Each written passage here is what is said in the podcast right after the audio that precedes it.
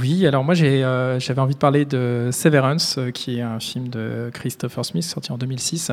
Euh, c'est une comédie horrifique anglaise. alors c'est peut-être beaucoup plus bête et, méchant que Get Out. Il n'y a pas justement tout ce sous-texte politique derrière.